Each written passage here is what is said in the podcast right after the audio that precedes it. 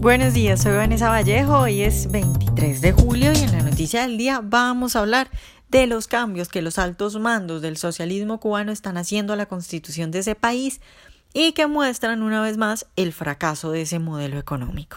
A nuestros lectores, bienvenidos como siempre y a quienes nos escuchan a través de YouTube, les recordamos de nuevo que pueden oírnos sin retraso suscribiéndose en nuestro sitio web. Cuba planea eliminar la palabra comunismo de su nueva constitución. Este fin de semana en Cuba el Parlamento se dedicó a debatir el texto de la nueva constitución, texto que después de ser aprobado en el Parlamento será sometido a una votación en la que los cubanos se supone que den el visto bueno, digo se supone porque todos sabemos cómo son las elecciones en Cuba.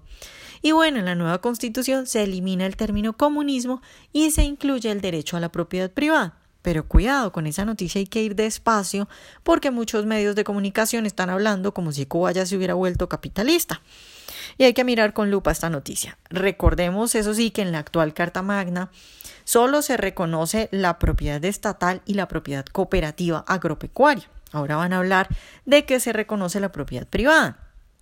Otro de los cambios fundamentales de este texto es que se habla de la inversión extranjera como, abro comillas, una necesidad y un elemento importante del desarrollo.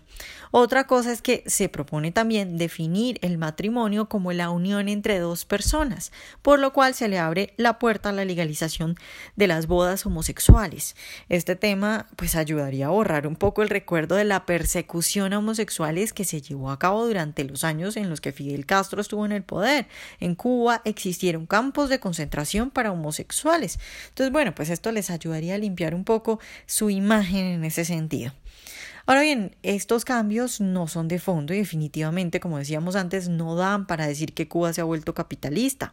En el texto se sigue hablando de prohibir la concentración de la riqueza, se habla también de mantener eh, la idea de que la empresa estatal es el sujeto principal de la economía y es el principal generador de riqueza del país. Es la misma idea socialista de siempre. Hablan también de que la propiedad socialista de todo el pueblo es el núcleo fundamental de la economía.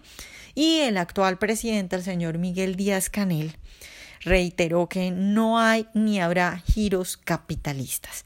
Sin embargo, Ojo, que lo que sí queda claro una vez más es que el socialismo fracasó y que incluso los altos dirigentes del socialismo cubano lo reconocen y reconocen, esto es lo más bonito, que reconocen que liberar así sea un poquito la economía, permitiendo por ejemplo que la gente abra una tiendita en su casa o que pueda por ejemplo alquilar uno de los cuartos de su casa, pues ayuda mucho a calmar la miseria que viven por el elevadísimo intervencionismo estatal que hay en la isla.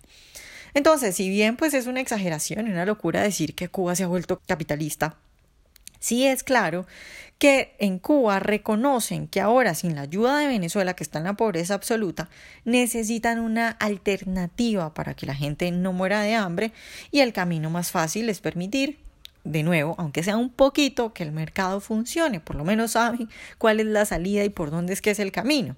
Textualmente se habla en lo discutido este fin de semana del papel del mercado.